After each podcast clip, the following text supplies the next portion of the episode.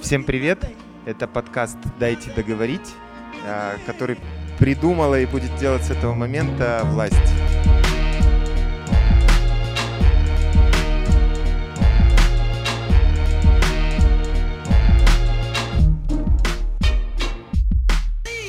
Мы решили, что нам хочется все время разговаривать. Мы это делаем внутри редакции, обсуждаем самые разные события, темы, все, что нас волнует, интересует, беспокоит. Иногда мы это делаем с приличными людьми, и вы результаты видите у нас на сайте. Так получается, что какие-то интервью выходят, иногда не целиком, но разговаривать — это вообще важная часть редакционной жизни. Мы понимаем, что не все разговоры, которые мы ведем внутри редакции, можно из нее выносить, но некоторые нам выносить хотелось бы. И этот подкаст — это вот результат, мы надеемся, будет такого общего разговора. Мы немного будем разговаривать сами, мы будем звать в этот подкаст людей, мнение которых нам интересно, хотелось бы узнать, с которыми нам хотелось бы поспорить. И мы обязательно будем разговаривать с людьми, которые будут приходить на записи этого подкаста. Сегодня мы вчетвером вышли для, для разговора об итогах 2019 года, который сильно поменял правила игры в Казахстане, который во многом оказался необычным, неожиданным, своеобразным, очень разным, не похожим ни на один другой год про который бы мы могли поговорить. Вот эти четверо, я сейчас их представлю, а это та часть, которая представляет власть.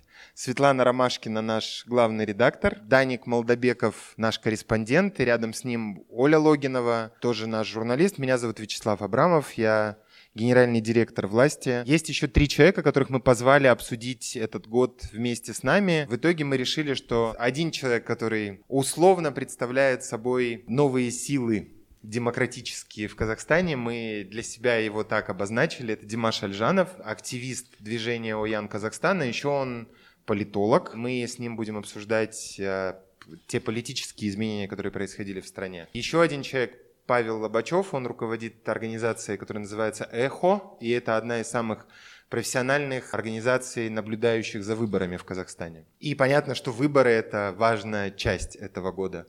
А третий человек – это Арман Бисимбаев, он экономист и финансовый аналитик. То есть это будут три разговора, во многом навеянные, собственно, главной, наверное, темой этого года – это политическими изменениями, которые происходили в стране. Мы по одному их будем сюда звать чуть-чуть попозже, но сначала мы хотели поговорить немного сами и попробовать подвести итоги года для, для нас самих. Свет, давай ты начнешь. Ну, для меня, конечно, самое важное событие произошло в марте. Я думаю, вы все помните его. Сегодняшнее обращение мое особое. Я принял непростое для себя решение сложить с себя полномочия президента Республики Казахстан. И а, затем все так понеслось в редакции, что мы не успевали просто это переварить, что происходит. Я с 2003 года в журналистике, я не помню, чтобы было так, чтобы во время интервью с человеком за ним приходили и его забирали. То есть для меня это было открытие, это так случилось с Бейборысом.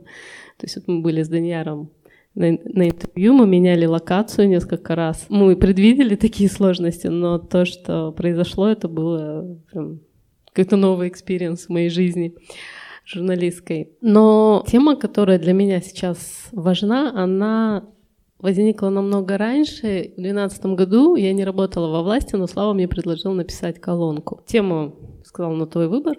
И я написала про экологию, о переработке мусора и прочее, прочее.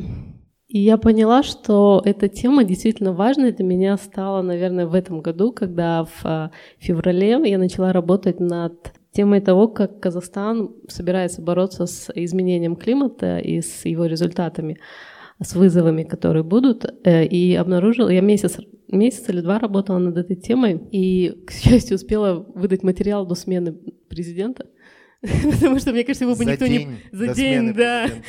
Потому что потом бы он просто, наверное, пропал. Я обнаружила... Я разговаривала с разными специалистами, и они говорили о том, что, да, мы теряем э, наши ледники, у нас не будет воды и так далее, и так далее. И я обнаружила, что у нас нет плана. Нет плана на случай, если мы окажемся без пресной воды. И мы много потом, я много общалась с Настей Гончаровой, с э, другими людьми, которые интересуются этой, этой темой, и поняла, что выход надо искать все-таки в обществе, не среди специалистов, потому что среди специалистов почему-то эта проблема, она часть ее отрицает, говоря, что глобального потепления не существует, ведь об этом Трамп писал в Твиттере. А другие а, люди делали какие-то планы, но эти планы все-таки очень сильно зависят от а, политики Китая и так далее, и так далее. И было понятно, что нам действительно скоро придется самим принимать решение, что делать с Копчегаем, что, может быть, нам придется его осушить, что делать с а, с Балхашом, потому что тоже непонятно, политика Китая и Узбекистана, она идет на увеличение пресной, потребления пресной воды, и мы можем оказаться однажды, да, не в очень хорошей ситуации. И после этого было много интересных отзывов на статью, и э, мы начали работать над полигоном практически, это уже в, в, в мае. И тема экологии опять стала в полный рост, потому что в случае с полигоном мы не понимаем, что там произошло. Ну, мы понимаем, что там произошло, но мы не понимаем последствия этого. То есть никто из специалистов не может сказать, когда там можно жить, какая, какой урон был нанесен. То есть что, понятно, что там где-то есть радиация, где-то нет, земли надо возвращать как-то рекультивировать и так далее. И параллельно с полигоном, потому что мы его очень долго готовили, где-то полгода, сменился Аким в Алматы, и очень многие реформы, которые делал предыдущий Аким, начали сворачиваться. И тут э, у меня такая внутренняя досада была, потому что пришлось бросить полигон, то есть просто в сторону, и заняться уже вопросами того, что происходило в городе, когда многие реформы сворачивались. И стало ясно, что у нас проблема — это, в принципе, всей страны, что один Аким приходит, он не может объяснить людям, почему он строит БРТ, он не может объяснить, почему он делает, снижает скорость, он это делает силовым решением. То есть вот я решил и все. Потом приходит следующий Аким, и в другом бы обществе он бы продолжал эти реформы, потому что это было бы в его программе и так далее, это было бы все прописано. Транспортные реформы не могут осуществляться в течение двух-пяти лет, это реформы на десятилетия. Стало понятно, что изменения, которые стали происходить э, на политическом фоне, они должны повлиять в итоге и на город наш, на экологию, на все, что происходит. И мы должны постепенно начать требовать от Акимата решения, каких-то, решения этих проблем. Не знаю, строительство новой ТЭЦ или перевод ее на газ, не знаю, насколько это возможно. Мы делали несколько материалов, и это все под вопросом.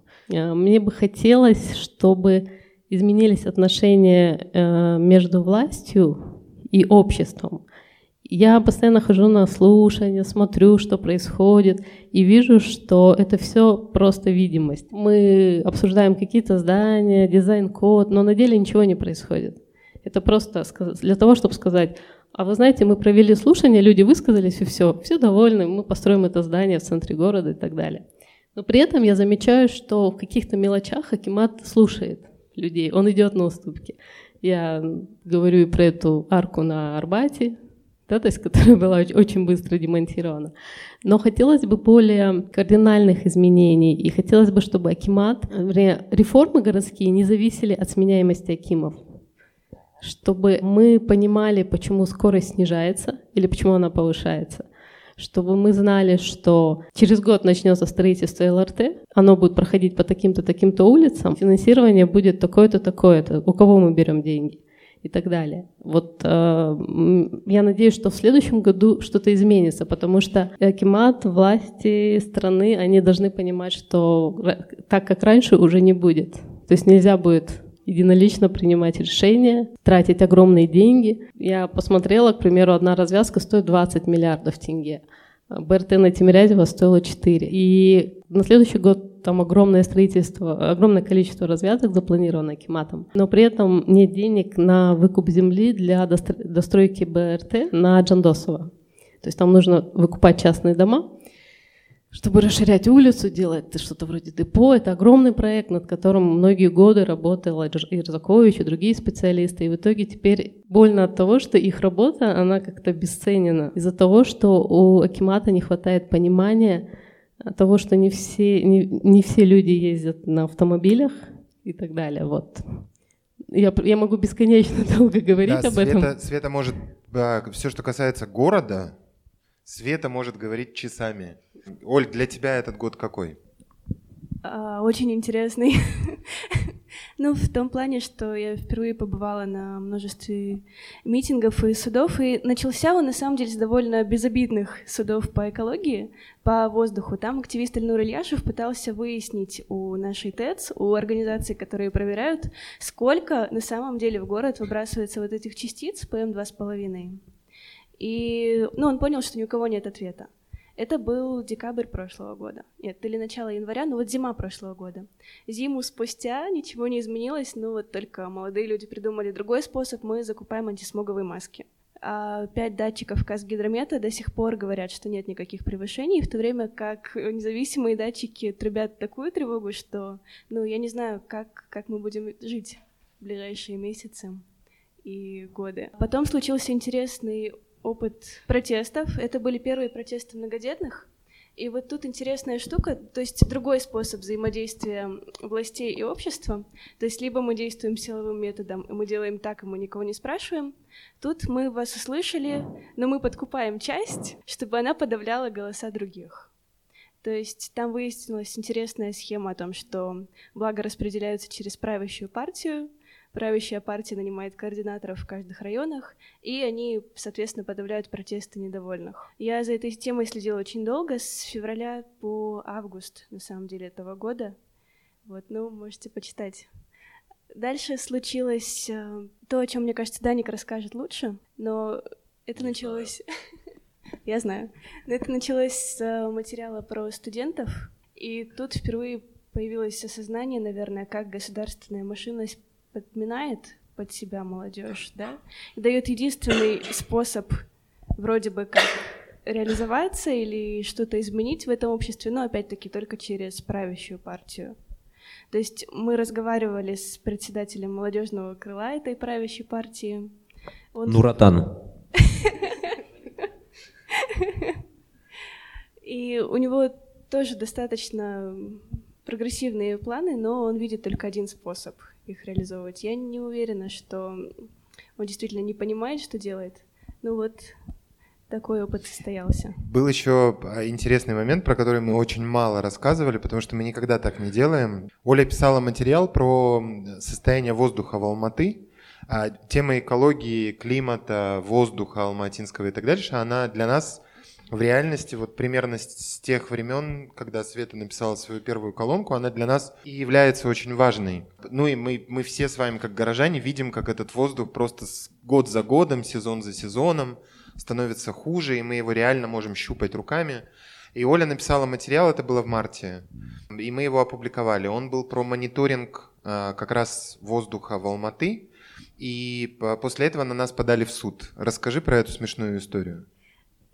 Да, все началось с судов Ильяшева, а закончилось судами с нашей редакцией. Источники нам сообщили о том, что компания, проверяющая ТЭЦ, а, в некоторых местах предоставляет недостоверные данные. Независимые экологи также подтверждают, что они измеряют не то и не теми методиками. После этого эта компания обратилась э, в суд. Действительно, там были самые разные аргументы, тем более, что ну, мы ссылались на официальные документы, мы ссылались на решение суда. Классический аргумент решение суда не вступило в законную силу, значит, вы написали про нас неправду. Но в итоге этот процесс мы выиграли, так как мы запросили тоже официальную экспертизу их документов, они не захотели ее делать. И мы понимаем, что эта история, возможно, не закончилась еще, но точно так же не закончился, не закрылся и вопрос а, с воздухом в этом городе. Даник, каким был этот год по твоим ощущениям? По ощущениям, по ощущениям он разный был, вот, э, но чтобы я главное отметил, это, конечно, оживление гражданской, политической активности. Люди стали смелее, люди стали чаще противостоять власти действующей, так или иначе, через суды, через митинги, э, стали выходить на улицы активнее, чаще. Пока это не привело к э, демократизации страны и к тому, к чему бы я хотел, чтобы это привело. Но, тем не менее, этот год был гораздо веселее предыдущих. Ну, предыдущих, э, я имею в виду те годы, э, когда я начал там более-менее как-то активно журналистикой заниматься.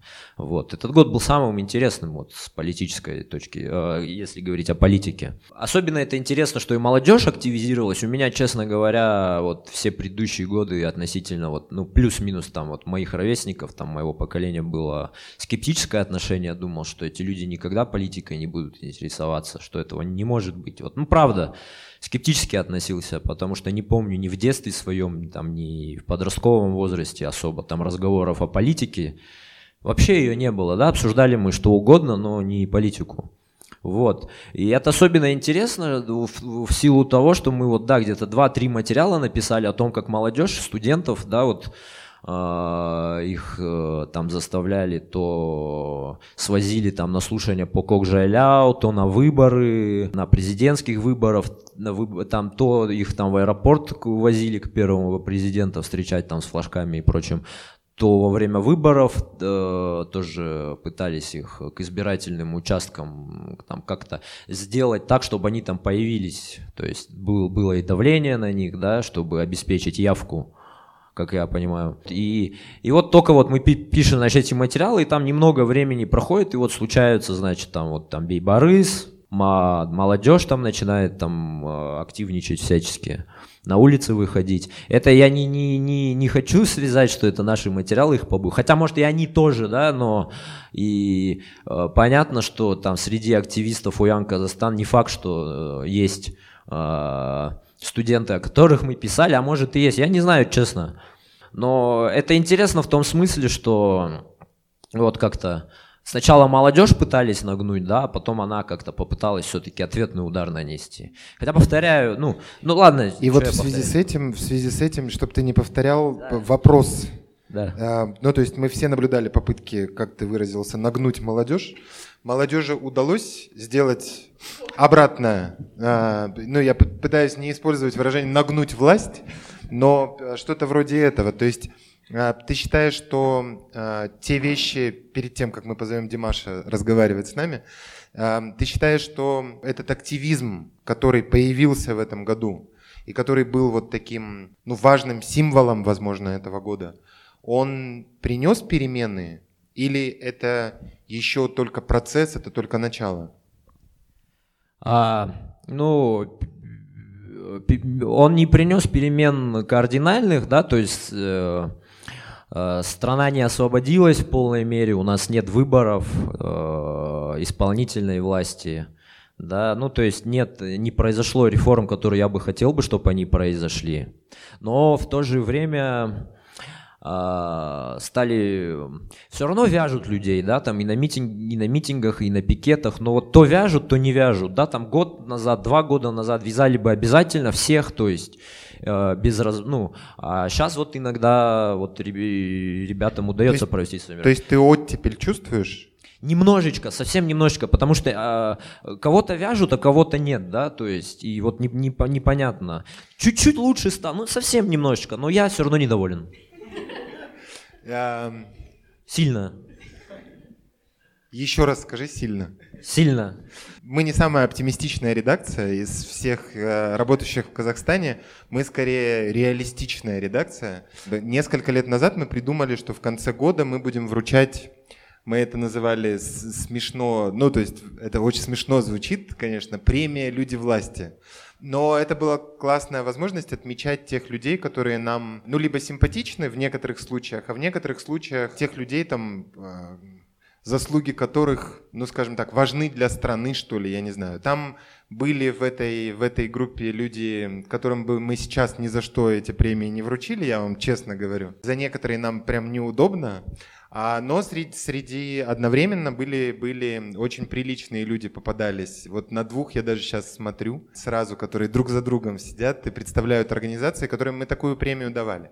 И вот я к чему начал это говорить? Если бы мы, мы от этой премии отказались некоторое время назад из-за застоя, который, который пришел в Казахстан и который Там кто как угодно мог называть, но фактически он застоем являлся. И ну, довольно глупо было это отрицать. И мне кажется, что Напоследок власти перестала уже это делать, отрицать застой. И поэтому мы посчитали, что не очень правильно в этой ситуации вручать премию «Люди года». Ну, потому что о каких вообще достижениях может идти речь? Но вот если бы в этом году мы вдруг вручали такую премию, то я хочу сейчас спросить, у меня есть ответ собственный на этот вопрос, но я хочу сначала коллег спросить, чтобы они коротко предложили вариант. Это публичное обсуждение первое, потому что мы внутри редакции про это вообще не говорили.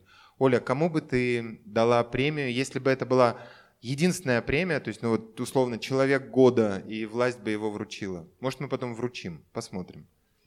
Ох, дайте подумать. Тогда Даник, первый. А, я бы Бибарысу Толымбекову вручил ее. А, у меня есть аргументы. А, ну, во-первых, первый аргумент типично наш, я его знал. вот, а если серьезно, то, ну, помимо того, что я его знал, мне кажется, у него хорошие могут быть перспективы. Ну, во-первых, их акция, она классная, да, а, была сама по себе. Во-вторых, как я понимаю, без нее бы, в принципе, и Ояна бы не было, да, вот, э, скорее всего. Но об этом еще поговорим. А, вот, не единственная организация в стране, но вот одна из важнейших, я хочу это подчеркнуть, что это не единственная организация, которая появилась, вот, политическая, активная в этом году. Но вот одна из важнейших. Вот, э, а в-третьих, он очень а, нетипичный, вот, вообще не то чтобы, может быть, для своего поколения он как раз таки представитель, ну, нормально, да, может быть, среди его ровесников э, много таких. Но для страны он не очень типичен, он э, начитан, образован, свободно на двух языках говорит. Ну, в общем, не знаю, если бы я был политтехнологом, у нас была бы демократическая страна, то я бы, как бы, может быть, начал что-то там пытаться из него политика какого-то сделать. Почему, почему только Бейба без оси? Давай сразу ответим на этот очевидный, очевидно возникающий вопрос. А честно, чисто технически, я просто подумал, что одного надо человека назвать. Хорошо. Ну, честно, без это не указ, я вот просто... Хорошо. Свет? Я э, затрудняюсь одного человека выбрать, но когда мы делали когда мы этим занимались несколько лет назад, обсуждением, да, у нас были номинации и организация, и проект года, и так далее. И вот тут можно было бы развернуться в этом году, потому что можно было бы сделать ну, движение года, да, то есть назвать Аян, можно было бы сделать, э, не знаю, общественное объединение, ну, как там, не знаю, Урбан форуму вручить за заслуги перед в борьбе пока что э, с Акиматом. И, и много других инициатив интересных. Может быть, даже какой-то интересный проект года надо обсудить. Оль. Ну, наверное, очевидно. Ну, тоже за борьбу и за достижение, пусть оно было и принято популистским путем, чем скорее популистским путем, чем действительно прислушиванием к гражданской общественности, но всем, э, кто работал в зеленом спасении, за то, что они верили до конца, что, что Кукжеляу не будет. Да. И за ну, то, что в итоге победили. Я еще подумала про наблюдателей. Вообще эта тема интересная, потому что в этом году люди, мои друзья, которые никогда не ходили голосовать, они пошли в наблюдатели. И это было потрясение для меня, когда они даже не знали вообще, как, как голосование проходит. Но, тем не менее, э, будучи уже взрослыми, 30, там, почти 40-летними людьми, они наконец-то проснулись мы вот про это тоже будем сейчас говорить. Я, я бы вручил, если бы это была одна премия, э, я бы ее вручил условному активисту. Я бы это вот так сформулировал, что там вот ну, активисту, который реально брал и менял Казахстан. И он был бы, правда, условный, потому что без выделения там одной организации или одного человека, я поэтому тебе, тебя и спросил про Бейбу, почему ты только его выделяешь, потому что мне кажется, что мы, мы никогда не сможем определить исторически, кто, кого нужно выделить одного. И вообще так не бывает, потому что а, какое бы событие мы ни брали, всегда деятельность там большой группы людей, которые верят в эти изменения, и их стараются добиваться, она приносит свои результаты. И вот в этой связи первого человека, которого мы бы хотели сюда позвать к нам, он как раз эм, яркое олицетворение активизма 2019, потому что они, конечно, в своем движении все время говорят одну и ту же фразу, над которой все журналисты страшно смеются. И одну вы должны знать, что вы все, мы все смеемся над вашей фразой, что у вас в движении нет лидеров. Точно а, нет. Ну да, конечно. И по, мы, все, мы все, смеясь над этой фразой, воспринимаем все-таки Димаша как одного из лидеров движения а, Оян Казахстан. Хотя он тщательно, старательно и почти ежеминутно отрицает свое, свое лидерство. Мы позвали Димаша, потому что, как сказал Даник, Оян Казахстан стал очень важным, как нам кажется, явлением в 2019. Так вот, движ... группа молодых довольно людей объединилась, поверив в то, что изменения возможны. И объединилась после целой череды событий, ну, ты меня поправишь, если что, после целой череды событий весны этого года, до президентских выборов, которые были объявлены параллельно с этими процессами, до вот тех массовых задержаний, которые, в которых, которые, которым в итоге подвергались и активисты движения ОЯН и так дальше. Я тебя первым хочу спросить, воспользовавшись возможностью. Вот прошло довольно много уже времени, ну, чуть больше полугода для, для мировой истории ничто, для Республики Казахстан 28-летний довольно большой период, отрезок. Прошло больше полугода с момента, когда вы, э, ну примерно полгода прошло, да, там седьмой месяц пошел, когда вы объявили о создании движения Оян Казахстан. У тебя сохранился оптимизм по поводу того, что что-то можно изменить, в том числе через те действия, которые вы совершаете? Ну да, иначе бы мы их э, не совершали и не планировали еще другие. А, немного э, ремарку э, к возвращению о лидерстве. Действительно, мне потом достанется за это. У нас действительно нет лидеров. И когда еще Бейборыс и ребята все вместе акцию придумывали с, с марафоном, я даже тогда я с ними знаком не был. Вот. И УН Казахстан, я был против этого названия. Так что... Э, ну, а, а какое, какое было название? У нас была дискуссия, я был немножко за другое название. И за какое, какое? было название? Э, мы, тогда была группа «Казахская весна». Вот, э, мы позиционировались так. Но это был процесс строительства, это было нормально. Э, относительно этого вопроса, конечно, ты просыпаешься, и ты э, в взаимодействии э, с группой вы пытаетесь анализировать, что возможно, что невозможно, и как мы можем, или какие стороны мы можем обнажить, чтобы лучше донести до общества, где мы сейчас на самом деле находимся. Вот тот оптимизм, о котором ты говорил, он действительно присутствует. И страна немножко изменилась, да, пространство открылось, и мы можем делать вещи, которые нам не позволяли делать года два назад. Но если еще чуть дальше зайти назад и посмотреть то, что они позволяли делать таким людям, как Туикбай, Булат Абилов, то на самом деле сейчас мы немножко возвращаемся к тому состоянию, когда да, какая-то публичность допускается, какие-то определенные правила навязываются обществу.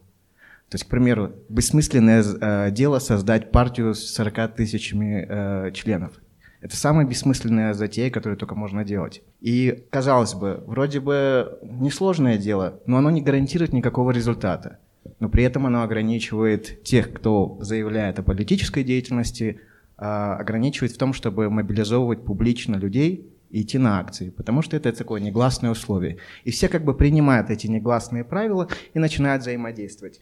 И вот э, с этой точки зрения мы э, далеко не ушли. Да, мы откатились э, к четырем, э, к четырем, может, пяти годам ранее, но э, режим достаточно себя комфортно чувствует. Мы отвоевали небольшое пространство в публичной сфере. И это связано не только с нашим движением, это связано в целом в том, что у общества есть ожидания – и эти ожидания, они двигают к поиску проектов, связанных с обустройством города, с ожиданием того, что э, после одного диктатора система может как-то разумно мыслить и меняться, на самом деле нет. И эти ожидания толкают нас к поиску или э, к новым решениям, потому что мы все-таки горожане, мы э, мы та часть общества, которая сами, сама себя создала. У нас нет наемной работы, то есть мы не люди, которые не напрямую зависят от тендеров или контрактов. У нас немножко другая история, поэтому и наши решения, и наши, наш взгляд на мир немножко чуть-чуть отличается, и у нас нет зависимости. Поэтому есть потребность. А мы в количестве в Алмате растем, естественно, мы пытаемся утилизировать все области де- деятельности, которые только возможны. И поэтому, как и в любом большом городе, появляется либерально настроенная прослойка, которой важно, чтобы экономика была более понятной, э, права работали, процедуры э, прозрачные, а государство подконтрольное. И вот эта небольшая прослойка начинает формировать все эти тренды, нарративы и так далее. А насколько нам удастся быть более организованными и а, действовать таким образом, чтобы не только а, идти на поводу того взаимодействия, которое нам государство навязывает. Примером этому служит, вы никогда не оперируете к смене власти но вы можете жаловаться о своих проблемах. И вот не меняйте власть, но говорите о своих проблемах, сколько угодно, критикуйте. Кокжайлау, да, окей, если нам это выгодно собрать часть признания, скажем так, э, определенной части Алматы, то Токаев сделает такое заявление. Но у вас не будет никогда какой гарантии, действительно ли это случилось. И а, делается все так, таким образом, чтобы у вас было максимально минимальное требование к смене вообще политических правил в этой стране. Насколько это взаимодействие стабильно или в долгосрочном, а, в долгосрочной перспективе принесет нам пользу? На самом деле нет. Важность выборов, о которых ты, Слава, говорил, это не только в том, чтобы мы имели возможность выбирать, но еще самое важное значение э, этого механизма, чтобы мы могли избавляться от тех, э, кто нам не нравится или кто усидел, засиделся находился во власти. И, возможно, у нас задача, как у гражданск... Э, активных граждан, немножко пересмотреть свою стратегию. Не только быть частью мировых трендов, да, за права э, меньшинств, женщин, специальная экология и так далее, но еще озаботиться, а сама политическая основа этой страны позволяет нам реализовать эти, эти интересы или нет. И если мы начинаем контролировать выборы, мы создаем ситуацию, когда мы можем менять людей через 4 года. Или же менять их на уровне города, маслихатов. И вот тогда формируется та, то маленькое пространство, где наши интересы обретают совершенно другую динамику. Они становятся стимулами для политиков. Они могут их выторговывать с нами. Мы можем с ними выторговывать. Мы можем ограничивать область и не оперировать уже по Кокжайлаку президенту, что полнейшая глупость. Да? А взаимодействовать с местными властями, которые уже на местном уровне будут решать. Понимаешь? То есть и эти все вещи важны. И с одной стороны мы продвинулись, с другой стороны мы немножко застряли. Да, есть, конечно, вот это ощущение, что мы застряли. Оно на самом деле, мне кажется, абсолютно у всех есть. Но эм, у меня нет ощущения, что мы из этого застрявшего состояния в ближайшей вообще перспективе куда-то выйдем. И мой вопрос, он был больше об этом. Сохранилось ли у тебя это ощущение? Потому что, я задаю этот вопрос, потому что те лозунги, например, которые ваше движение озвучивает, и ключевым из которых является лозунг «Парламентская республика», ключевые вопросы, которые возникают к этим призывам, к этим лозунгам и так дальше, они об их реалистичности. Они о том, насколько вообще власть сейчас готова к такому разговору о том, что Казахстан в, какой, в каком-то обозримом будущем, в какой-то обозримой перспективе может действительно стать парламентской республикой. Вы про реализм или вы группа мечтателей, которые, которые говорит про, про какой-то Казахстан, который ну вот вам видится, я не знаю, во сне, в мечте, где-то еще? Нет, я, я люблю мечтать, одно из любимых занятий. Чтобы отвлечься, ты иногда мечтаешь. Это очень помогает э, выстраивать разные сценарии, конструкции. То, что мы говорим о парламентской республике, мы создаем противовес. Если вам каждый день говорят «власть плохая», то это, естественно, любая власть плохая.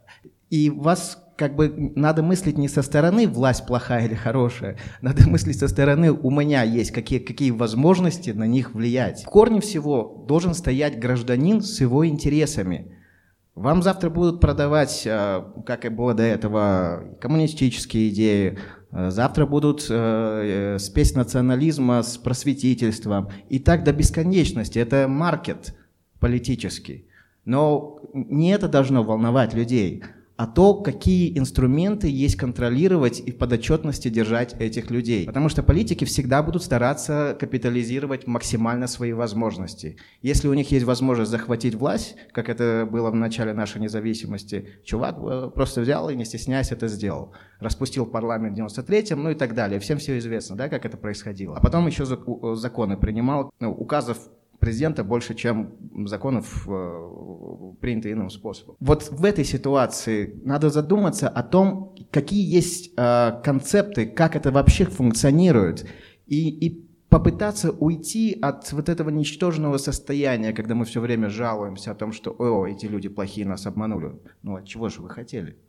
Или же а почему нас обижают или нас ограничивают, почему нам не дали место в парламенте. Я вот об этом. Наша попытка — это не только мечтательство, это показать о том, что это может функционировать совершенно иначе. И идея выборности Акима — подотчетности исполнительной власти. И парламентской республики это не, не что-то заоблачное. Это то, что можно делать. Просто путь к этому немножко сложный. Придется через дубинки, через площади, через автозаки туда добираться. И другого пути пока в этой стране нет.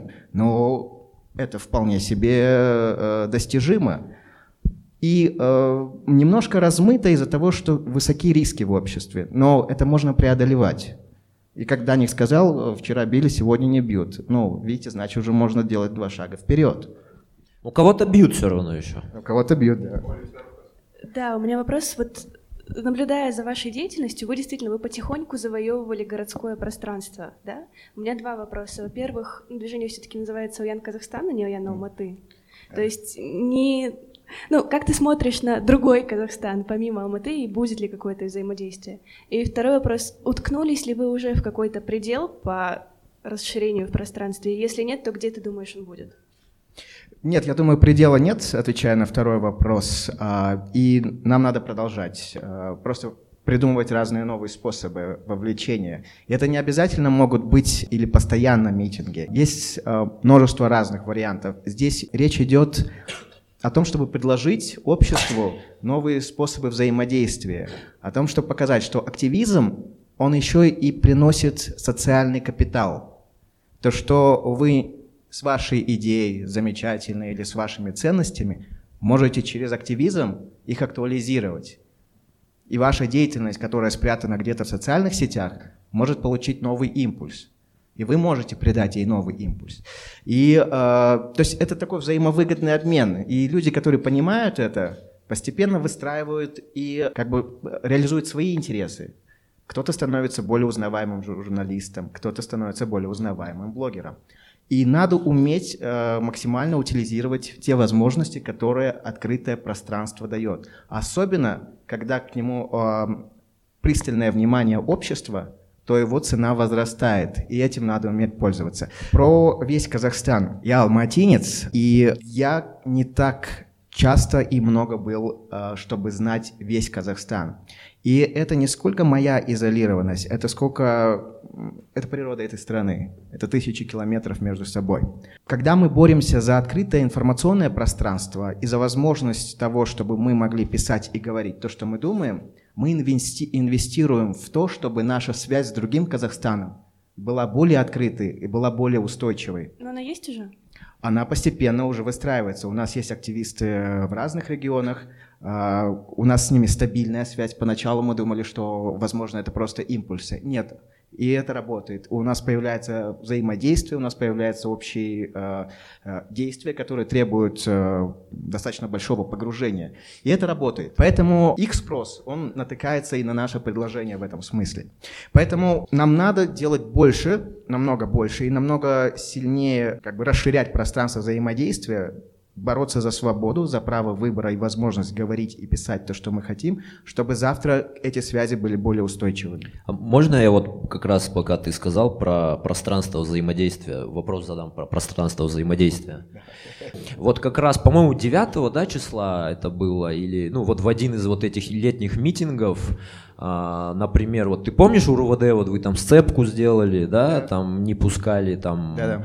машины, наш этот автозак, да, и вот я позже приехал. А, это виделось как какое-то единение всех вообще разных сил, да, и это нормально, как бы, и Ленин некоторое время с либералами сотрудничал, если я не ошибаюсь, да, и мне кажется, что в борьбе за освобождение, назовем это так, да, важна вот эта сплоченность разных самых групп.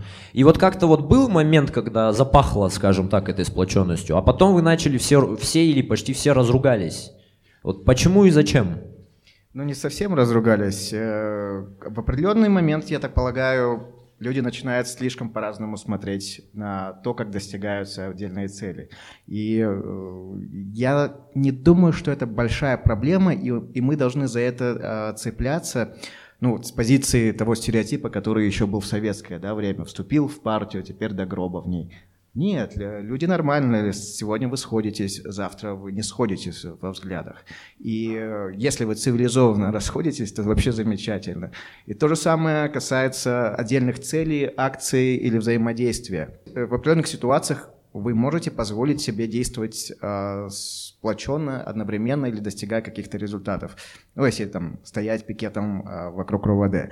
Если касается инклюзивности, прав кого-то, и другие группы отрицают их как явление, то у вас здесь определенно возникают проблемы в взаимодействии.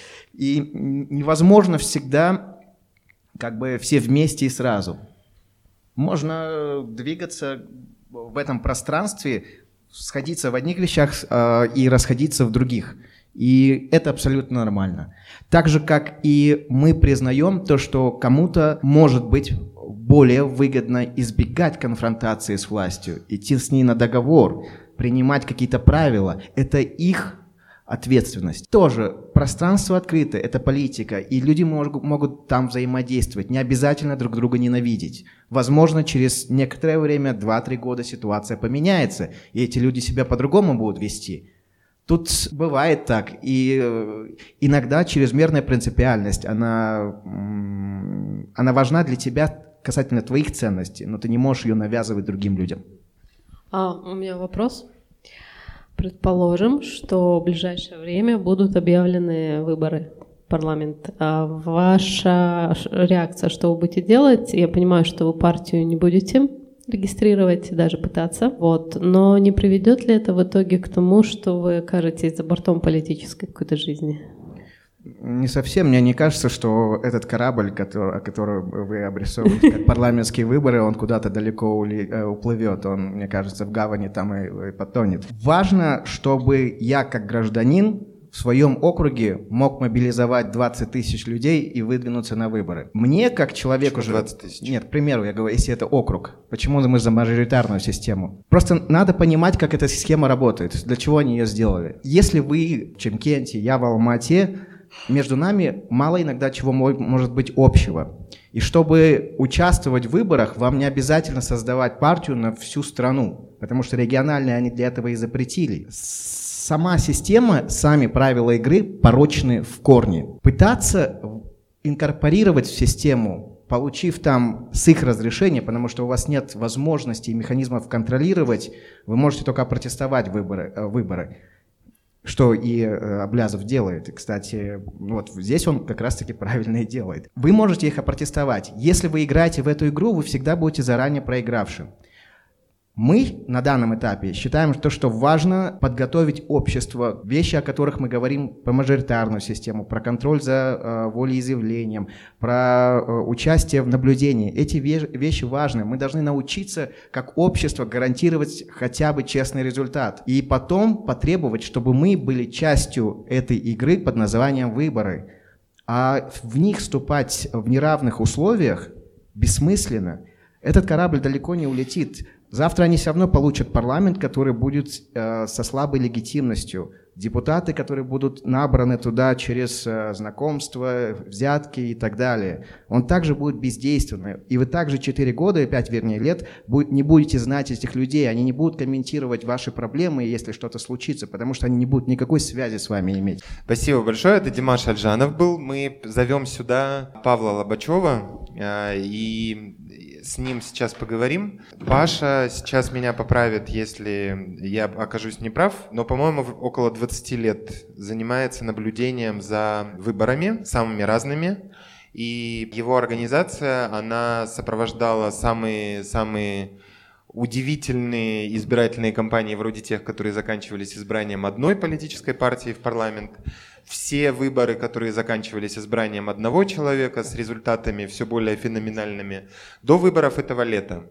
И в этом смысле у вас такой большой-большой накопленный опыт э, того, что называется, ну, довольно, нам, на наш взгляд, сейчас извини, пожалуйста, Паш, довольно бесполезным занятием наблюдение за выборами в Республике Казахстан. То есть наблюдение за тем, чего не существует. У меня первый и самый важный вопрос человеку, который, правда, этим занимается 20 лет. Или сколько, скажи? 20... Ровно 20 лет. Мы тебя поздравляем, юбилей. С 99 -го года мы начали первые... А, в 99 году были первые выборы как раз, на которые нас... Супер. Да, 20 лет. Я не ошибся ни в чем. Скажи, пожалуйста, зачем 20 лет наблюдать за тем, чего нет. Да, Слава, ты прямо с моего языка снял. Обычно я всегда начинаю говорить так. Я занимаюсь тем, чего нет в Казахстане, наблюдением за выборами. Так что вот не повезло мне, не успел я да, сказать. Я не считаю эту работу бесполезной. А если вернуться на прошлые выборы президента, когда никто не наблюдал, потому что была единственная задача президенту сделать больше и больше процентов. Я вот часто спрашиваю людей, кто-нибудь может назвать других президентов, кандидатов в президенты на прошлые выборы президента? Я могу назвать. Ну вот.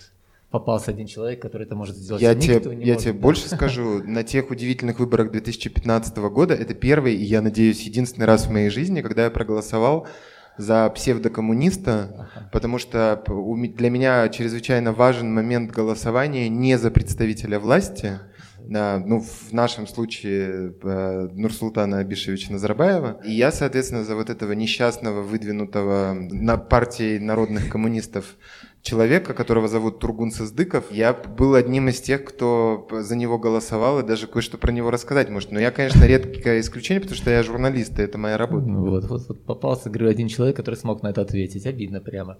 На те выборы э, мы наблюдали, провели сами, попытались наблюдать эти выборы, посмотреть. Приехала небольшая группа из России, «Голос» такая организация, из которой наблюдают за выборами. Мы им помогали и сами.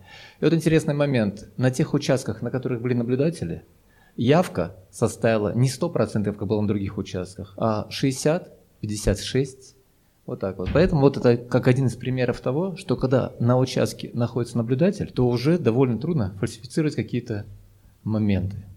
Поэтому я всегда говорю, что наблюдать за выборами надо. И э, вот опять опираясь на то, что на эти выборы проходило, многие говорили, что надо портить бюллетени. Я скажу, что по всему Казахстану мы собирали данные, было испорчено 0,6% от всех бюллетеней.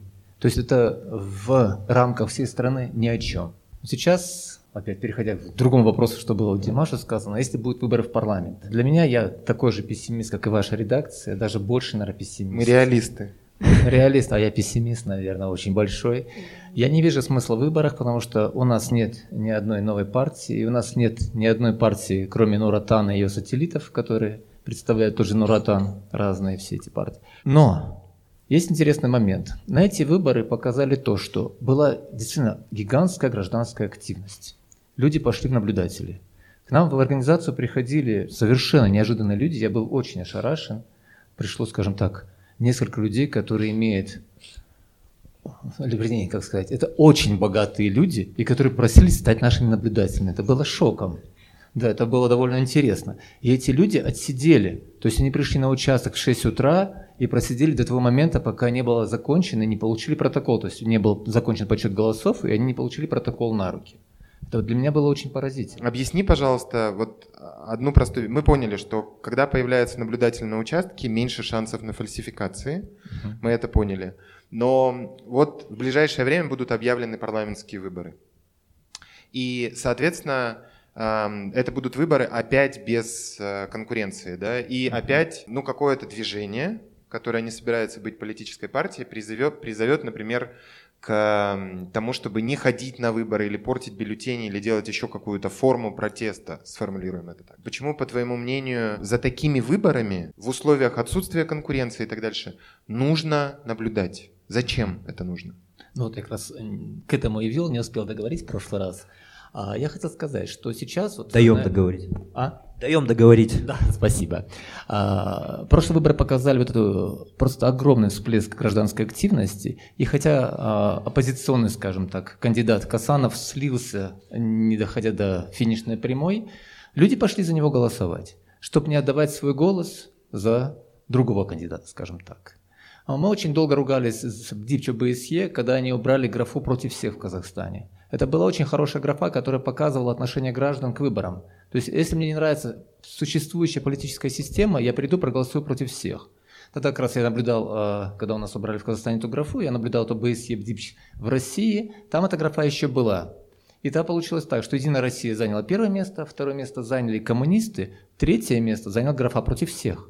И только четвертое ЛДПР. Это было очень показательно того, что люди пришли и сказали, да мы не верим никому, мы будем против всех. То есть на этих выборах, на наших выборах да. в июне вполне возможно, что кандидат против всех победил бы. Победил бы, я почти уверен в этом. Если были а, максимально честный и прозрачный подсчет голосов. Угу. Это тоже одно из условий э, честных и прозрачных выборов. Почему, если есть наблюдатель на участке, они стараются сделать то, чтобы был максимально прозрачный и честный подсчет голосов. Конечно, многие, вернее, сейчас все знают, что э, протоколы меняют, когда их переводят в территориальную избирательную комиссию, то есть на одном участке было так, сяк. Но на прошедших выборах было предпринято очень хорошее, э, не предпринято, было сделано, был сделан сайт, э, собрали протоколы со всего Казахстана, которые были вывешены, и люди могли видеть реальную картину, как и за кого люди голосовали. То есть были протоколы. И тем не менее это не привело к тому, что посчитали честно. Да, я согласен. Не посчитали честно. Ну вот возьмем город Алмату, в котором мы все живем.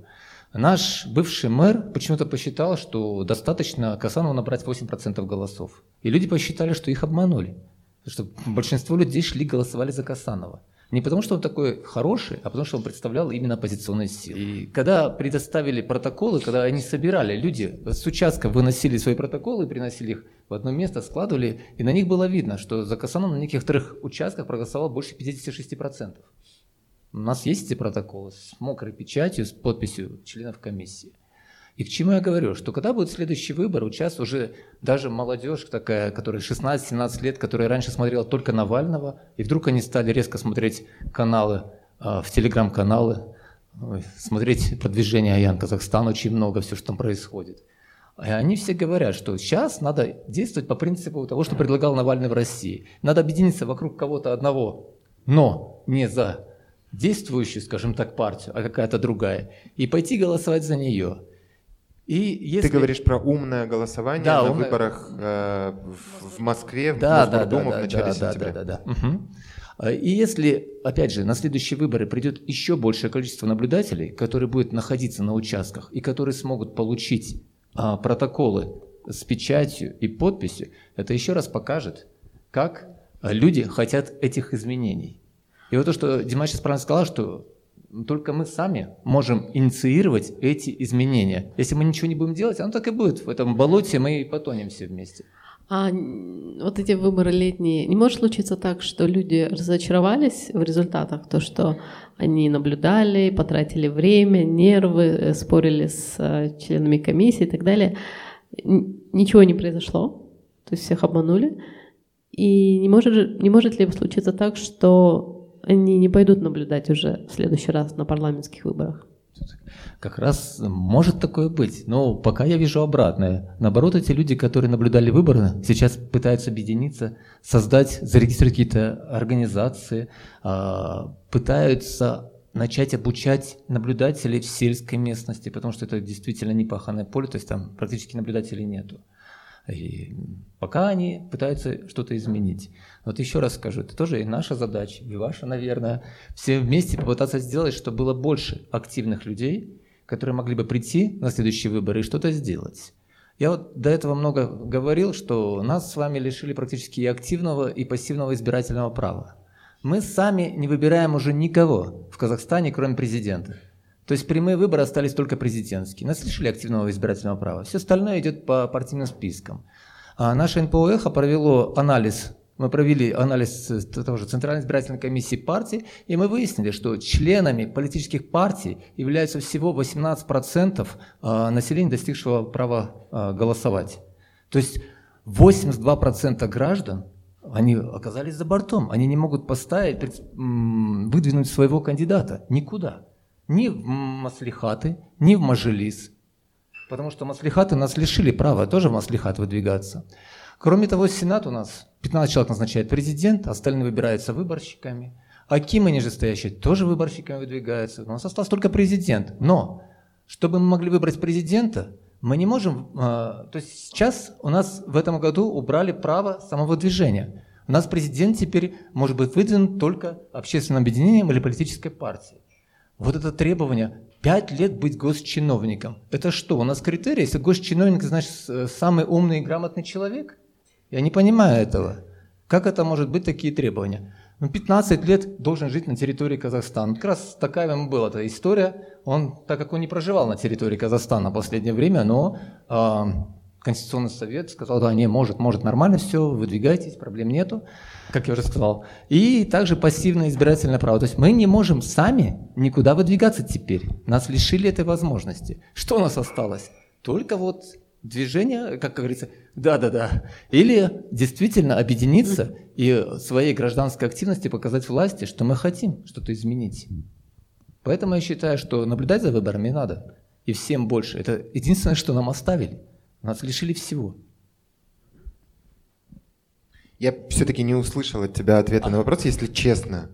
А, и я его сам внутри ищу. Я, ты не подумай, пожалуйста, что я звучу сейчас так, как будто там не ходи, не ходите, не наблюдайте и так дальше. Но это же очень важный вопрос. В Алматы в прошлом, в этом в заканчивающемся 2019 действительно на каком-то громадном числе участков огромное число людей наблюдало за выборами. От твоей организации, от организации Молодежная информационная служба Казахстана.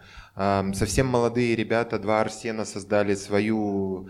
Они даже не стали регистрировать организацию, это просто было объединение наблюдателей. Кусановский штаб там каким-то образом своих наблюдателей тоже отправлял.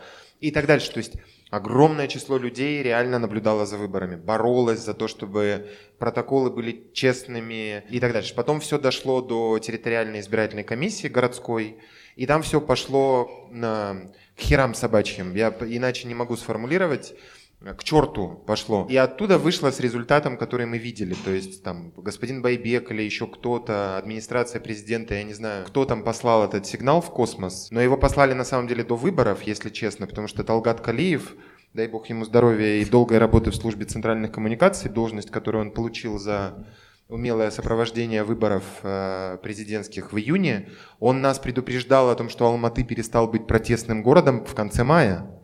И вот, собственно, вот это отсутствие протестности якобы мы наблюдали 9 июня, во-первых, на площади, а во-вторых, в итоге в тех сфальсифицированных результатах, которые мы увидели. И вот это вот все я к чему э, говорил.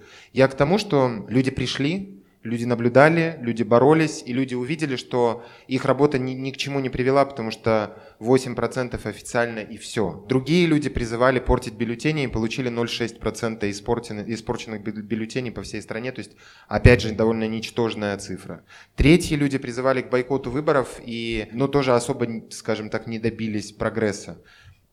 Каким образом людей призвать наблюдать за выборами и добиваться честности на следующих выборах. Не конкурентных, не честных и вполне возможно в итоге таких же сфальсифицированных, как и президентские выборы в июне. Вопросы, Слава, задаешь общие такие. Как это все я задаю, тот, да? я задаю этот вопрос, Оно... потому что я задаюсь им сам, Паш. И я, мне бы хотелось найти ответ вместе с тобой э, на этот вопрос, потому что это, мне кажется, что это то, что нас всех как граждан волнует, потому что мы все как граждане очень хотим, чтобы эта страна поменялась. И этого каждый добивается ну, известным ему и до, доступным ему способом. Кто-то из нас работает журналистом, кто-то работает наблюдателем профессиональным, кто-то работает политологом и блестяще умеет анализировать, и при этом тратит свое время на то, чтобы движением заниматься общественным или политическим. Мы все делаем что-то для страны. И вот это, наверное, последний вопрос. Что можно сказать тем людям, которые хотели бы, возможно, стать наблюдателями? но разочарованы предыдущими выборами. Почему за следующими выборами им все-таки понаблюдать стоит? А, люди разочарованы выборами, но не разочарованы результатами наблюдения. Вот это меня поразило. То есть те люди, которые пришли простыми волонтерами, которые пришли попросили дать им а, аккредитацию на выборы и прочее, они хотят дальше наблюдать. Они зовут других людей, потому что они поняли, что своими мы, мы своими действиями можем как-то сподвигнуть власть на изменения. То есть власть за 30 лет привыкла, ну так, утрированно, 30 лет привыкла к тому, что власти никто не противоречит. Все сидят молча, все ждут. И это лето было очень показательно в этом отношении. Когда люди мало того, что наблюдали, требовали протоколы и прочие вещи, так они еще и вышли на улицы отставить свои права. К сожалению, у нас очень большая проблема, а там, может быть, я не знаю, э, было подано, по-моему, 192 кейса в суды, из них только два кейса было выиграно. Все остальные, значит, дела были отфутболены. Сказали, никаких нарушений на выборах нету. Вот это тоже большая проблема, которую мы можем только решить вместе. Потому что у нас можно фальсифицировать любые выборы, когда ты фальсифицируешь в пользу только одного, одной партии, скажем так. Если ты будешь фальсифицировать в пользу другой партии, тебя сразу обвинят в фальсификации этих выборов. И у нас нет основного как бы, требования демократического государства – это равного законодательства для всех. То есть если члены комиссии нарушили, нарушили закон, они почему-то не подвергаются никакому наказанию. Мы лично отдавали в прокуратуру везде зафиксировано на видео, на аудио документы, где были нарушены действительно права, ответы были такие обычно. Ваши права, лично ваши права не были нарушены, вы не можете подавать. Второе, в действиях там, членов избирательных комиссий нарушений не зафиксировано. И поэтому мне кажется, что если вот больше людей объединиться вместе, они единой силой выйдут на участки, они смогут противостоять хоть как-то нашему государству, которое привыкло фальсифицировать любые выборы. Я понимаю, что следующие выборы будут никакие. Если их проводить сейчас, у нас нет ни одной партии, за которую хотелось бы проголосовать. Но если люди придут на участки и будут требовать выполнять закон так, как гласит закон, то этим можем добиться очень много. Павел, а вот отвечая на последний вопрос, вы среди всего прочего сказали, что а, люди 30 лет молчали, да, вот вы говорили, и, ну, ну вы сказали, да, и, и, и стали вот активнее, в том числе на выборах последних. А мне кажется, что тут вот, э, ну что-то типа, знаете, ужастик был Джиперс Криперс, да? да? Вот он тоже раз в 30 лет оживал, и убивал школьников, там, студентов, из ну, и что вот тут может то же самое, просто люди как-то жили, жили без политики, да, ну им реально, им надоело, то есть терпеливые люди, им надоело, что их и так, и сяк, да, э, э, обманывают. И, и тут, ну, как бы вот у них накипело, ну, такое психологическое что-то такое, да, коллективное, вот у них накипело, и, и вот они решили пойти, а, а, и все, а теперь не пойдут. Нет, ну я, конечно, 30 лет утрировал немножко. Последние выборы, значит, 2007 года, когда в первый раз прошла только партия Нуратан э, в парламент, на эти выборы было тоже очень большое количество наблюдателей. И нам везде отказали э, в возбуждении уголовных дел по фальсификациям. Мы передали в партию СДП тогда, на тот момент, которая объединяла в себе всех, э, несколько папок, в которых были собраны протоколы, которые собирали наблюдатели, и протоколы, которые потом вывесили избирательные комиссии, в которых были, то есть они были с одного участка, но совершенно с разными данными. Даже так было. Но, к сожалению, тогда партия не подала от своего имени, как бы, чтобы опротестовать результаты выборов что сделаешь? Но люди были активны еще тогда. И э, сейчас... А партии так, не очень Партии, еще скажем так, были не очень активные. Но партия, она поэтому партия называется, это часть, только часть населения, как мы выяснили, 18%. Не лучшая часть. Да, потому про какую ну, партию не, не говори. Да. Ну, как мы сказали, это всего 18% населения на сегодняшний день. Плюс, опять же, Нуратан сейчас сказали, что они будут решительно чистить ряды. Я надеюсь, что их до 12%. Звучит это хорошо. Да, ну я не знаю, посмотрим. Но в современном контексте это мягко должно произойти. Мне, мне старый больше. Все вещи, да. Да. Поэтому люди старались, люди старались приходили и на парламентские выборы, и на другие, делали какие-то вещи. Вот мы со Славой делали материалы вместе на парламентские выборы, когда по ЮСИДу работали, пытались людей сподвигнуть, чтобы люди пришли, проголосовали, чтобы их голос никто не мог использовать. Это тоже, кстати, важный момент. А. Только я не помню, какой это был год, но это было очень давно. Не, не так давно это было, но было. Это прошлые парламентские выборы. А, да? Ну да. ладно. А, в, моей, в моей голове это было очень давно. Спасибо. Мы Армана Бесимбаева теперь зовем сюда для того, чтобы поговорить с ним про экономику. И э, мы, конечно, не намеренно его позвали последним на, на этот стул, потому что мы не потому что мы не верим в то, что экономика важна, а потому что нам кажется, что в этом году политика впервые за долгие годы была важнее экономики и на экономику довольно серьезно влияла, как нам кажется. Вот давайте на этот вопрос и сделаем первым. Арман, опровергните или подтвердите, а, политика оказала влияние на экономику в этом году Казахстана или никакого влияния на самом деле не было, и Казахстан остался точно таким же с экономической точки зрения, каким и был год назад? Ну, здесь все достаточно просто. И вот если говорить про базово, да, экономика первична. Именно от экономики отталкивается политика, она на ней базируется, она от нее, скажем так, она на ней зиждется и так далее, да. Ну, естественно, здесь сложный вопрос, что первичнее, да, то есть это как курица с яйцом, да, то есть что первично, политика первичнее экономики или все-таки экономика первичнее политики. Я, как, поскольку я больше ближе, там, скажем так, не к политике, а к экономике, я, я все-таки считаю, что в вопросах телевизора или холодильника первичнее все-таки холодильник, да. Экономика вещь достаточно инертная. Вот это в политике может все поменяться, там завтра пришли, а там у власти Уга Чавес, там вчера был Ленин, а сегодня еще кто-то там и так далее. То есть это все быстро меняется, там вот эти вот платформы, экономика меняется очень медленно. Она очень инертная, и вот этот вот тренд, который задан в экономике, его очень тяжело сломать да, то есть это должно что-то такое прям, ну, нереально, что-то такое глобальное произойти, очень э, глубокое, фундаментальное, чтобы экономика вдруг резко затормозилась, там, изменила свой вектор движения и так далее. То есть, а, и вот в этом смысле поскольку у нас в экономике, э, скажем так, у нас в политике произошли больше такие косметические изменения, да, вот то, о чем говорили, это не что-то фундаментальное, глубинное, которое затронуло там а, какие-то большие глубинные процессы, а это больше такое по поверхности прошлись, это такие а, косметические изменения, что-то поменяли, и все. А вот экономика, она вот как шла, так, так и идет. Вот куда мы идем, это другой вопрос. Ну, этот вопрос мне так и не задали. Вот. Поэтому в этом смысле в экономике изменений никаких нету. Даже более того, есть ряд трендов, которые вызывают э, очень, э, скажем так, большое, ну как бы вам сказать, не напряжение, а э, ну, заставляет обращать на это внимание с, с негативной точки зрения, потому что запущены процессы, которые в дальнейшем э, нам еще аукнется. Какие?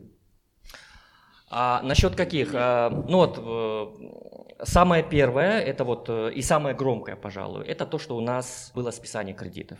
Это очень плохо, это прям вот очень плохо потому что это закрепляет в людях вот это вот иждивенчество, вот эту вот выученную беспомощность. Это нам еще аукнется, люди еще придут, и придут к Акимату, придут там к Аккорде и так далее, и будут требовать, и теперь они будут требовать в следующий раз, чтобы им списали кредиты, да.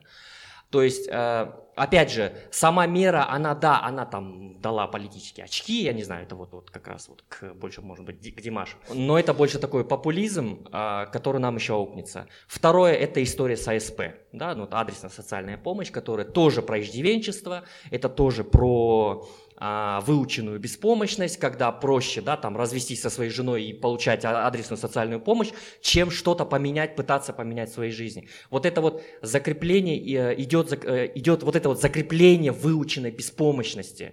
И я понимаю, что на самом деле, ну, это не сразу, но рано или поздно это нам аукнется. Мы начинаем проедать резервы, которые мы делали до этого. Вот что страшно. Мы проедаем нацфонд. Вот что страшно.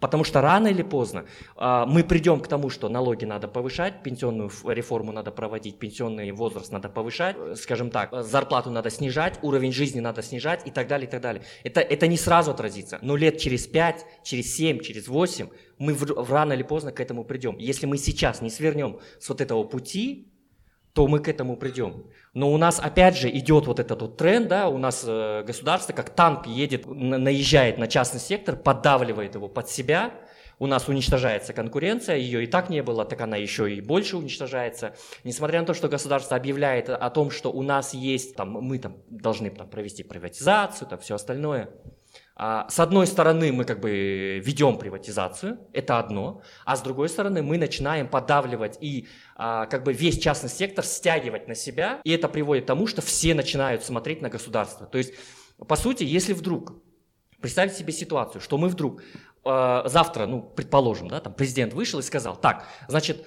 заканчиваем историю с тендерами, заканчиваем историю с вот этими фондами, закрываем саму казану, там Казагра, там все остальное, банкам перестаем помогать. Вы понимаете, что у нас 80% экономики исчезнет просто вот за один день? Вот просто за один день ее не станет. Экономика встанет таким колом, что мы будем выбираться из этого десятилетиями. Вот что страшно. И вот эта ситуация, она никак не меняется. У нас наоборот, государство это такое благодетель, который свою пушистую лапу вот положил на нас и вот и решает, кому жить, а кому умереть. Вот что страшно. Это тоже вот э, такой негативный фактор, который э, рано или поздно тоже отразится на нас, и мы тоже будем рано или поздно пожинать плоды всего этого. Арман, у меня такой вопрос. Вот вы сейчас немножко этого коснулись, как мне кажется. А, а может я неправильно понял, вы поправите. Вот не кажется ли вам, что есть противоречие вот в этой государственной политике? У меня есть тоже взгляды свои на экономику, но они не важны сейчас. А, что есть противоречие. С одной стороны, пишутся программы, которые государственные, которые кажутся, ну, скажем так, с, ну, либеральными, ну, в экономическом смысле либеральными. И риторика и при предыдущем президенте была, да, там, и, и потом, и сейчас она остается отчасти, да, что там малый и средний бизнес помогать, там, моратории вводили всякие, да, и программы государственные, ну, на словах они вроде бы такие про либерализацию экономики, про, наоборот, про создание условий, да, в то же время там социальные какие-то льготы они делают. То есть, ну, а, я, честно говоря, человек левых взглядов, то есть мы с вами расходимся, но я помимо всего прочего еще люблю, когда, ну, понятно, какую политику ведет государство, да. Вот не кажется ли вам, что есть противоречие, что они сами не понимают, они все-таки какую модель экономики хотят? Ну, скажем так, либеральную или даже либертарианскую, да, за которую, как я понимаю, вы ратуете, да, и, ну, естественно, имеете право. Либо э, это вот, ну, огосударствление, там, соцподдержка, ну и так далее, ну, то есть более левая такая модель. А мне кажется, что вот там даже в государстве вот, ну, много противоречий есть. И вот может ли вот эта вот противоречивость, если она есть, может я там что-то не так понимаю, вот, вот, вот, вот это тоже как-то может вот к чему-то плохому привести, там, мору, голоду, холере? Не, ну прям вот голода такого не будет, конечно. Ну, то есть мы... Ну, к чему-нибудь плохому, ладно. Да. Скажи, скажем так, э, не так давно прозвучала одна фраза, я вот не помню, где я ее слышал, да, а у нас, к сожалению, а, вот после развала Советского Союза, у нас политики укушены 90-ми. И вот это сейчас отражается на том, что вот сейчас происходит, да. То есть у нас каждый раз, когда что-то пытают, когда, когда говорят, вот вы там, давайте вот чуть-чуть там, да, там частный сектор развивать, там, давайте вот дадим больше свободы, там вот как раз про либерализацию, когда говорят, ну все говорят, вы что хотите, как в 90-х? Вы что хотите, как там, как тогда было? По-моему, этим летом у меня выходила какая-то статья, как раз как, э, когда речь шла про микрофинансовые организации, про ломбарды, как раз вот, вот эта вот вся история как раз была. И я как раз говорил о том, что на самом деле наезд на вот эти вот мы сейчас не берем социальный аспект, насколько это социальное зло там и так далее, да, но их начали очень сильно зажимать, и я понимаю, что вот эта вот сфера, да, вот эта вот отрасль, она умрет. С экономической точки зрения это плохо, потому что мы идем по пути примитивизации экономики. И это плохо, потому что экономика, она должна быть разнообразной. Когда вы ее начинаете примитивизировать, да, то есть у нас же как, э, и вот эти вот, э, вот, вот два, два тренда. Во-первых, у нас идет примитивизация экономики, и, а, а в политической сфере это политика простых решений. Что-то не нравится, давайте запретим. То есть э, там сдержки, противовесы, компромиссы, это вот это не про нас. Давайте за, просто запретим, заблокируем, закроем, посадим и так далее. Это вот как раз вот по, про в политике. А? В политике. Ну вот это же потом отражается на экономике. То есть э, микрофинансовые займы, вот люди там что-то возмущаются, да, вот они там попали в кредитную кабалу, а давайте всех закроем. И пофиг, что люди потом остаются там без работы, потому что там же работают люди, там живые люди и они остаются без работы, кто-то теряет свой бизнес и так далее, и так далее. То есть, а, вот что касаемо того, что а, они на самом деле не знают. То есть, с, одной стороны, у нас государство не хочет выпускать из рук вот этот вот контроль. Мы должны контролировать, да, вот это вот все держать вот в кулаке. А с другой стороны, как бы, ну, вроде бы как бы и надо отпускать, но мы не можем. Почему? Потому что если вдруг мы э, там дадим развиваться частному сектору, появится частный капитал а частный капитал начнет финансировать наших оппонентов, и вдруг этот оппонент завтра придет к власти, нас всех погонит поганой метлой, там, санными тряпками и все остальное. Нет. Поэтому нет уж. Мы будем давать денег, мы, вам будем, э, мы вас будем финансировать, и будут жить только те, кому, кто, кто нам выгоден, кто нам угоден и так далее, и так далее. Что нужно сделать? Для начала оставьте частный сектор в покое. Вот хотя бы вот на вот этом уровне. Вот просто оставьте в покое. И оно само по себе вот как-то как-то потихонечку все будет развиваться. Я неоднократно это писал, у меня там достаточно много статей по этому вопросу было, что на самом деле самый первый шаг, который мы должны сделать для того, чтобы развивался частный сектор, там появился частный капитал, просто оставьте его в покое. Не надо ему помогать, ради бога. У меня вопрос по взаимосвязи активизма и экономики. Когда мы делали проект «Полигон», мы э, изучали тему 89-90 год, когда люди действительно стали выходить на улицы, были митинги, они стали требовать закрытия полигона, они стали требовать компенсации и так далее. Но в связи с развалом Советского Союза, в связи с тем коллапсом, который случился после этого, ну и во время этого, активизм спал на нет. То есть большинство политиков, с которыми мы общались, они указывали именно вот экономические причины.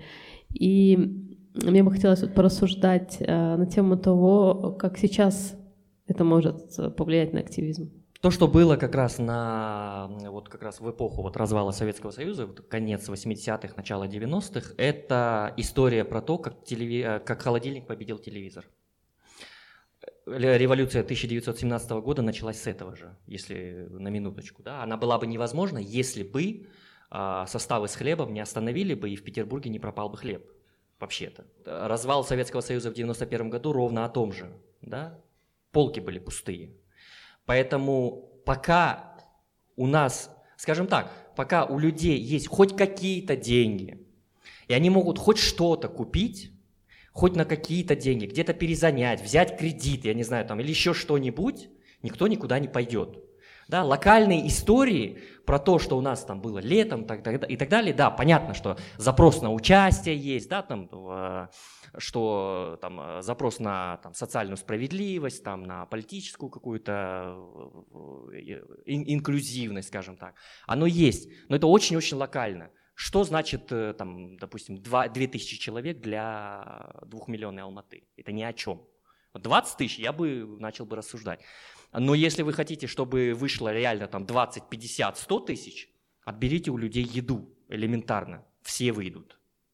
Ну, ну э, на худой конец, если вы хотите, чтобы хотя бы молодежь вышла, отключите интернет. Сейчас я вам хочу последний вопрос задать а, про прогнозы. Поскольку вы, мы выяснили в начале, финансовой аналитикой занимаетесь, это же явно важная часть вашей работы. А, что с экономикой будет происходить в ближайшей, там, в краткосрочной перспективе? Как, как вы прогнозируете, как вы думаете? Относительно все стабильно сейчас, по крайней мере. У нас, э, скажем так, экономика от нефтяной ренты так и не отошла. Мы не делаем никаких реальных шагов по изменению этой ситуации. Мы до сих пор сидим на нефтяной ренте, да, у нас там большая часть бюджета формируется за счет как раз таки вот нефтяных наших доходов. Ну, в более широком смысле это такие сырьевые доходы, да. Других секторов у нас практически нет, да, то есть, ну, если нефтянку уберете, то 80% экономики как корова слезала, что называется. В 2020 году на внешнем контуре, то есть это вот внешние рынки, будет проходить под влиянием торговых войн. Да? В торговых войнах победителей не бывает. Соединенным Штатам стало невыгодно а, содержать весь мир за свой счет, и они поменяли эту парадигму и сказали, ребята, а теперь вы будете платить за наше благосостояние. То есть весь мир будет нас спасать грубо говоря. Вот, э, скажем так, его риторика, она вся вот об этом. Поэтому а, окончание торговых войн ожидать не стоит, это будет шириться, это будет расширяться. Какой-то, пока непонятно, как это будет, какой-то кризис со стороны Китая мы, возможно, получим. В Китае есть проблемы, там уровень дефолтов уже бьет рекорды, там э, падают банки, мы пока об этом не знаем, потому что это более или менее мелкие и средние банки. Когда грохнется крупный банк, это волной пройдется по всему миру. Как это будет, когда это будет, не знаю. Но рано или поздно это будет. Не так давно, кстати, а, по-моему, месяц назад вышло, вышли данные о том, что какой-то крупный китайский банк очень большой такой, э, чуть ли не там с, не с государственным участием. То есть он испытывает проблемы с ликвидностью, допустил э, дефолт по своим облигациям и так далее. То есть это говорит о том, что в экономике Китая, в общем-то, не все так хорошо, как кажется. И вот очередной кризис – если в 2008-2009 мы получили кризис со стороны США, да, в виде вот сабпрайм ипотеки, то этот кризис мы, скорее всего, получим со стороны Китая. Это будет, скажем так, это будет пусковым крючком, это будет пусковым триггером, который запустит вот эти кризисные процессы, и они уже пойдут по всему миру. Давайте на этой оптимистической ноте заканчивать э, эту часть.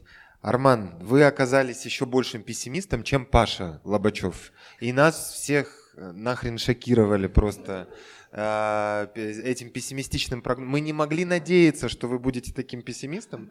Мы всегда будем брать у вас интервью и приглашать вас. Спасибо большое, я шучу. Мы переходим к самой важной части нашей встречи, которую мы просто вас не предупреждали, но мы сразу знали, что она долгая. Мы к этому были морально и всякими другими способами готовы тоже. Мы как бы микрофон готовы передавать вам. Если у вас есть какие-то реплики, вопросы, это в смысле не обязанность, а исключительно желание. Если вы хотите что-то сказать, э, у вас накипело, возможно, э, не за эти предыдущие два часа, а за 2019 год, потому что мы его итоги подводим, и мы о нем исключительно говорим. Может быть, вы хотите что-то спрогнозировать на год будущий. Если есть что сказать, пожалуйста, воспользуйтесь этим, э, этим моментом. Вот уже просят, Влад, развернись, и да, уже есть даже микрофон в руках. Давайте, начинайте.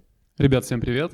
А, очень интересно было вас послушать. Спасибо огромное. А, я как представитель, наверное, более молодой аудитории тоже, и я, в принципе, не сказать, что особо сильно там читаю власть как-то, либо интересуюсь очень-очень активно там политической или экономической какой-то развитием, но я бы хотел задать такой вопрос. Представьте, что вы стали там максимально известными, насколько вы можете это для себя представить, и дайте примерный алгоритм действий, для, условно, для человека, который хочет стать молодым активистом. То есть какие книги ему прочитать, э, в, какой, в каком направлении ему стоит двигаться, в принципе, глобально. Поэтому вот это мне интересно. Давайте мы тогда Димашу и потом Данику дадим слово, наверное, да? И да, было вот, бы круто. вот этими двумя ответами, да, ограничимся? Спасибо. Давайте. Мне кажется, э, корень всего, э, ну, что поможет, это критическое мышление. И постараться самому прочувствовать людей, опыт получить, повзаимодействовать. А, тут как бы как, как в океане. Э, если ты научишься плавать, то дальше будет проще. И посмотреть, если это тебе нравится, потому что иногда это требует немножко того, чтобы это любить. Ну, была какая-то идея, которая бы тебя уводила настолько сильно, то, что ты погружаешься в это очень сильно. Э, как я для себя это нашел? Если дело, ну, например, если я могу с утра встать и заняться текстом и только очнуться к вечеру, вот это и есть порыв моего творчества. Если дело заставляет меня выплескать этот, выплескивать этот порыв творчества, вот я нахожу свое призвание. А, ну, я не активист, но раз мне вопрос задали, надо ответить.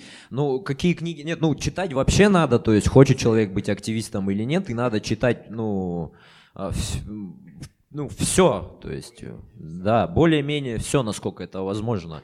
Вот, а э, тут я согласен с Димашем, то есть, ну, тут главное желание, а потом все придет. То есть тут обратный, как бы, да, то есть по-другому это происходит. Если есть желание, то потом э, пойдет, ну, и все остальное, и книги, и не книги, вот. Конкретные э, книги я рекомендовать не буду, потому что, потому что они будут идеологизированы, я там, что, что там, Нечаев, там, катехизис революционера, да, Капитал Маркса. Ну, короче, не буду я советовать, потому что это пропаганда, да, будет, а вот я думаю, вы сами дойдете, то есть, да, необходимой вам литературы. Пожалуйста, если есть еще реплики, вопросы. Ну, давайте, чтобы нам было что использовать, там, резать, монтировать. Не, ну мы в смысле, мы умело порежем еще наш подкаст, вы не думаете?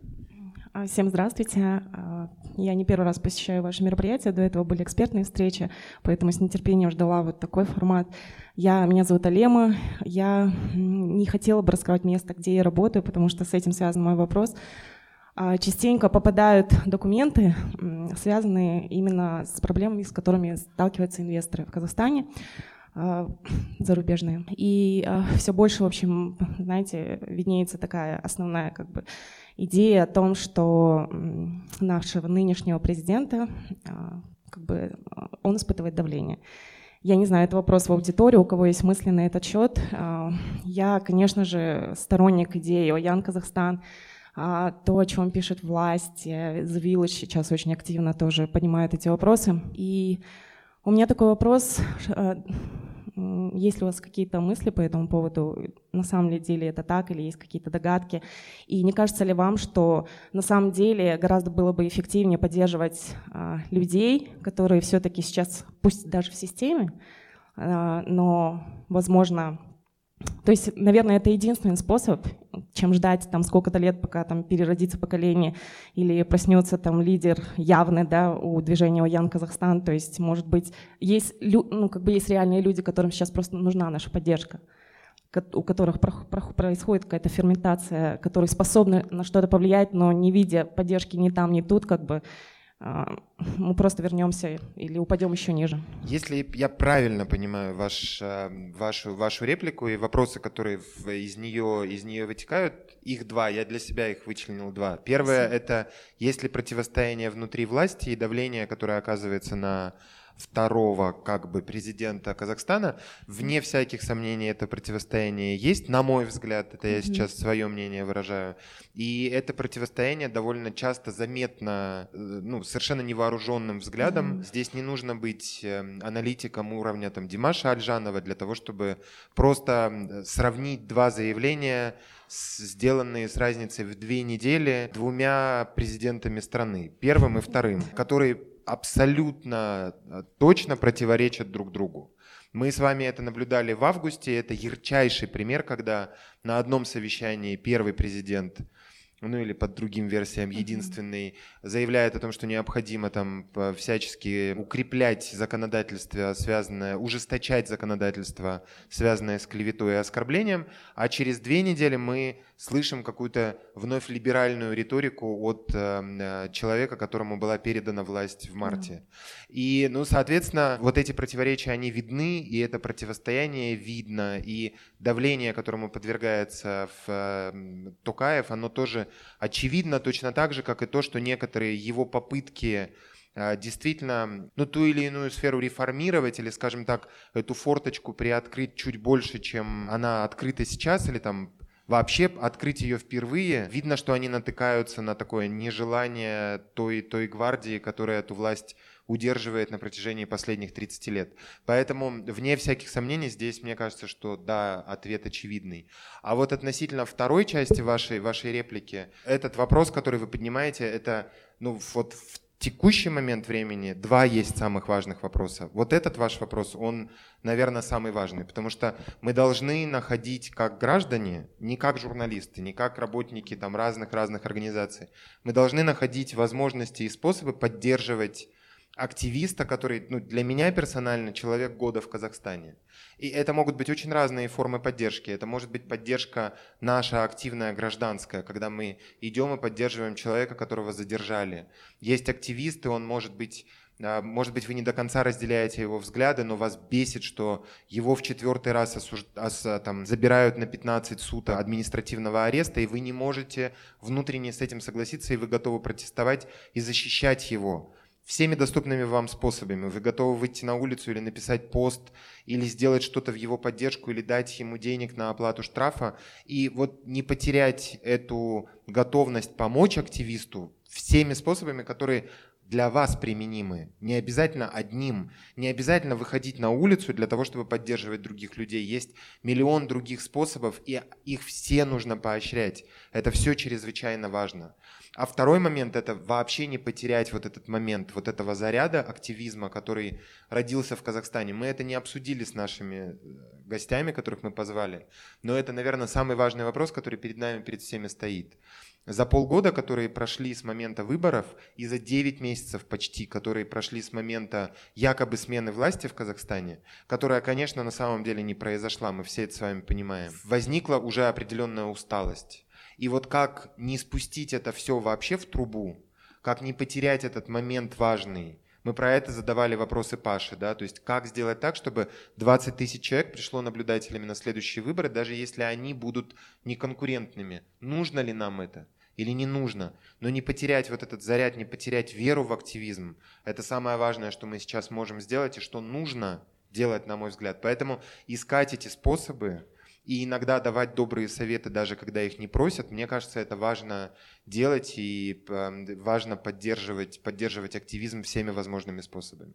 Спасибо. Мы тогда на этом будем, наверное, заканчивать э, наш, наш сегодняшний разговор, не принуждая вас к какому-то диалогу, потому что диалог не нуждается в принуждении. Мы в это верим искренне, и поэтому надеемся, что этот разговор — это начало вообще большого пути, который мы для себя наметили, и к этому разговору постепенно будут присоединяться и другие люди. Я хочу поблагодарить всех вас за то, что вы пришли на этот первый экспериментальный подкаст, на первую экспериментальную запись подкаста. Мы будем в любом случае продолжать эту историю, как-то ее совершенствовать, докручивать, экспериментировать дальше. А, я особенно хочу поблагодарить тех трех человек, которые в первом, в первом ряду, потому что они вообще сразу согласились легко, и важная часть этой нашей первой истории. Мы надеемся, правда, что а, мы все с вами не потеряем веру и оптимизм, потому что это очень важно в Казахстане оставаться оптимистами. Мы это поняли про себя уже очень давно, и мы надеемся, что ни в 2020, ни дальше вы эту веру и оптимизм в лучшее не, не потеряете. Спасибо, что вы были с нами, и до встречи.